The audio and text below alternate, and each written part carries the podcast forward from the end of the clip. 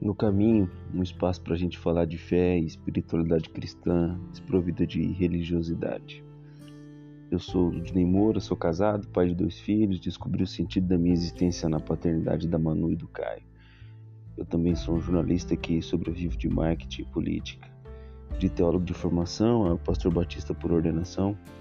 Hoje eu sou apenas um miserável pecador, peregrinando às margens da instituição, tentando entender o Evangelho e criar meus filhos de um modo que agrade ao Pai de Jesus.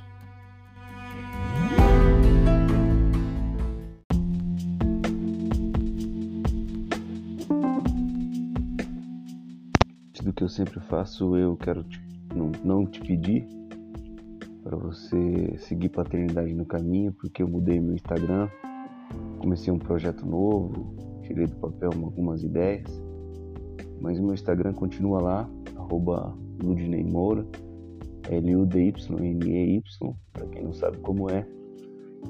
E eu estou usando esse espaço para um projeto de educação financeira, que eu julgo ser primordial para a gente alcançar a liberdade e realizar muitos sonhos que a gente tem guardados e às vezes tão difíceis de realizá-los. Me segue lá que eu vou continuar usando as minhas redes sociais para divulgar os episódios à medida que eles forem saindo e eu continuo sempre aberto a críticas, sugestões, pedidos, enfim, se você puder, além de seguir no Instagram, também favoritar o podcast no Spotify, no Apple Podcast, no Deezer ou onde você tem me ouvido.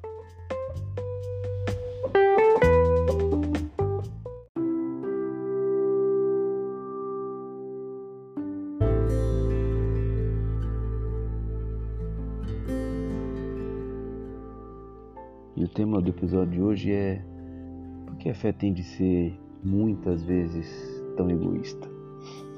Eu quero ler um trecho da Bíblia é, com um recorte histórico extremamente importante para a história da igreja, para a história do início da pregação do Evangelho aos não-judeus, ou seja, a nós brasileiros também, né?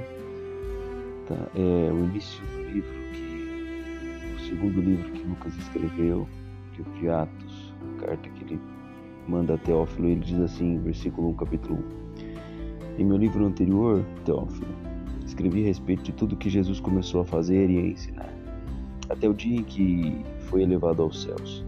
Depois de ter dado instruções por meio do Espírito Santo aos apóstolos que havia escolhido, depois do seu sofrimento, Jesus apresentou-se a eles e deu-lhes muitas provas indiscutíveis de que estava vivo apareceu-lhes por um período de quarenta dias, falando-lhes acerca do reino de Deus. Certa ocasião, enquanto comia com eles, deu-lhes esta ordem: Não saiam de Jerusalém, mas esperem pela promessa de meu Pai, da qual lhes falei. Pois João batizou com água, mas dentro de poucos dias vocês serão batizados com o Espírito Santo. Então, os que estavam reunidos lhe perguntaram: Senhor, é neste tempo que vais restaurar o reino a Israel?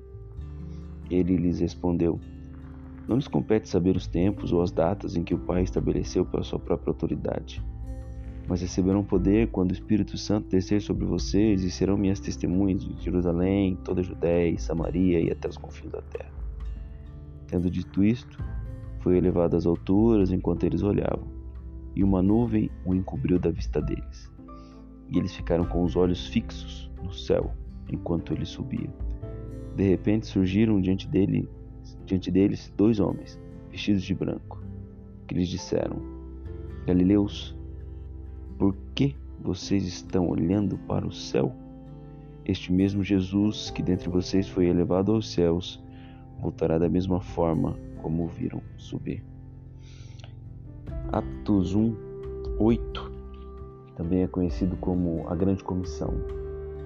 E eu podia usar esse trecho da Bíblia para falar sobre o viés missionário do mandamento de Jesus após a sua crucificação e ressurreição.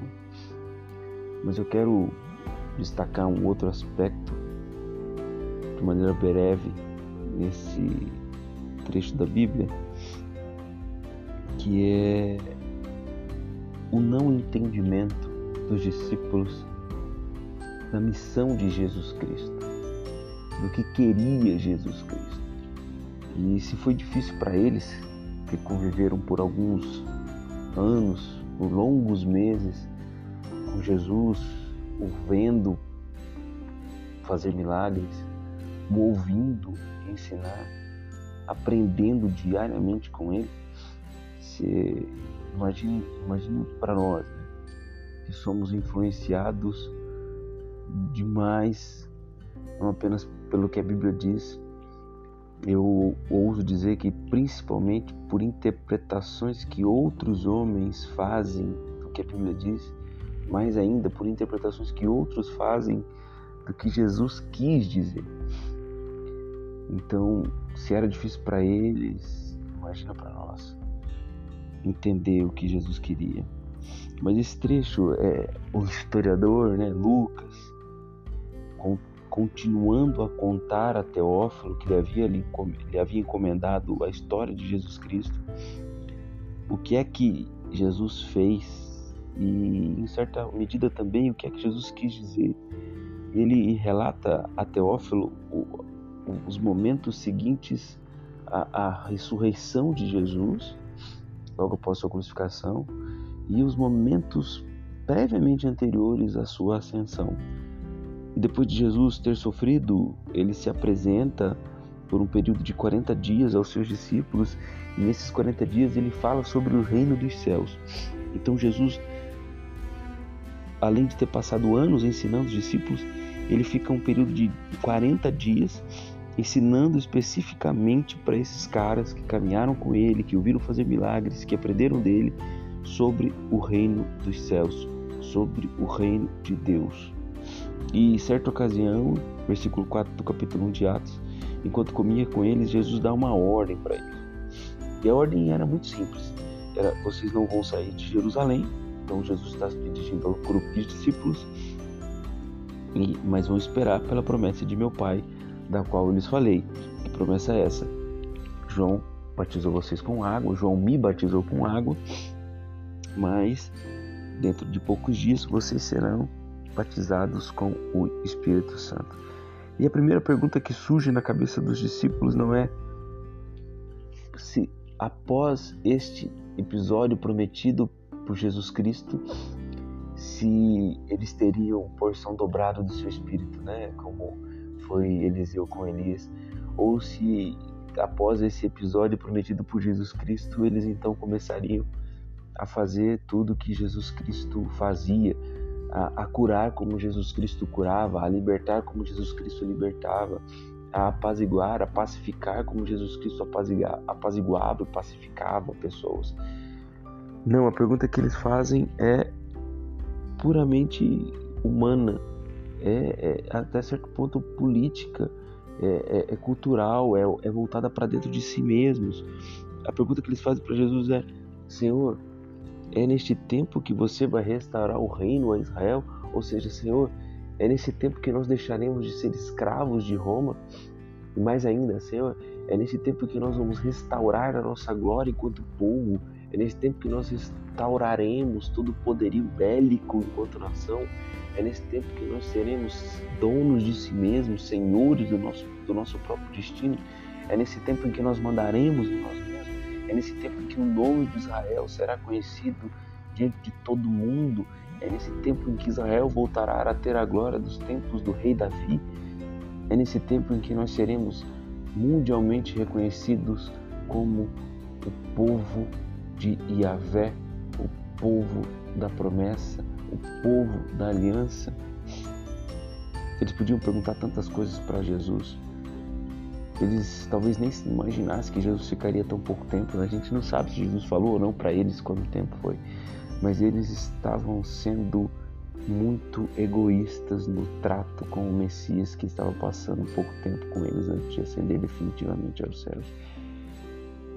Mas os discípulos não são diferentes de mim, não são diferentes de você.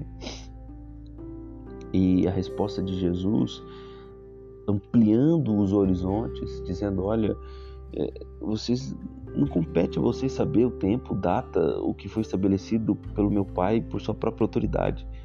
O que vocês precisam saber é que quando esse espírito descer, não tem nada a ver com Israel, não tem nada a ver com glória, não tem nada a ver com restaurar reino, trazer de volta o poderio bélico, financeiro, o reconhecimento entre as nações, trazer de volta o fato de que vocês eram conhecidos como o povo de Yahvé, o povo da promessa, o povo da aliança. Não.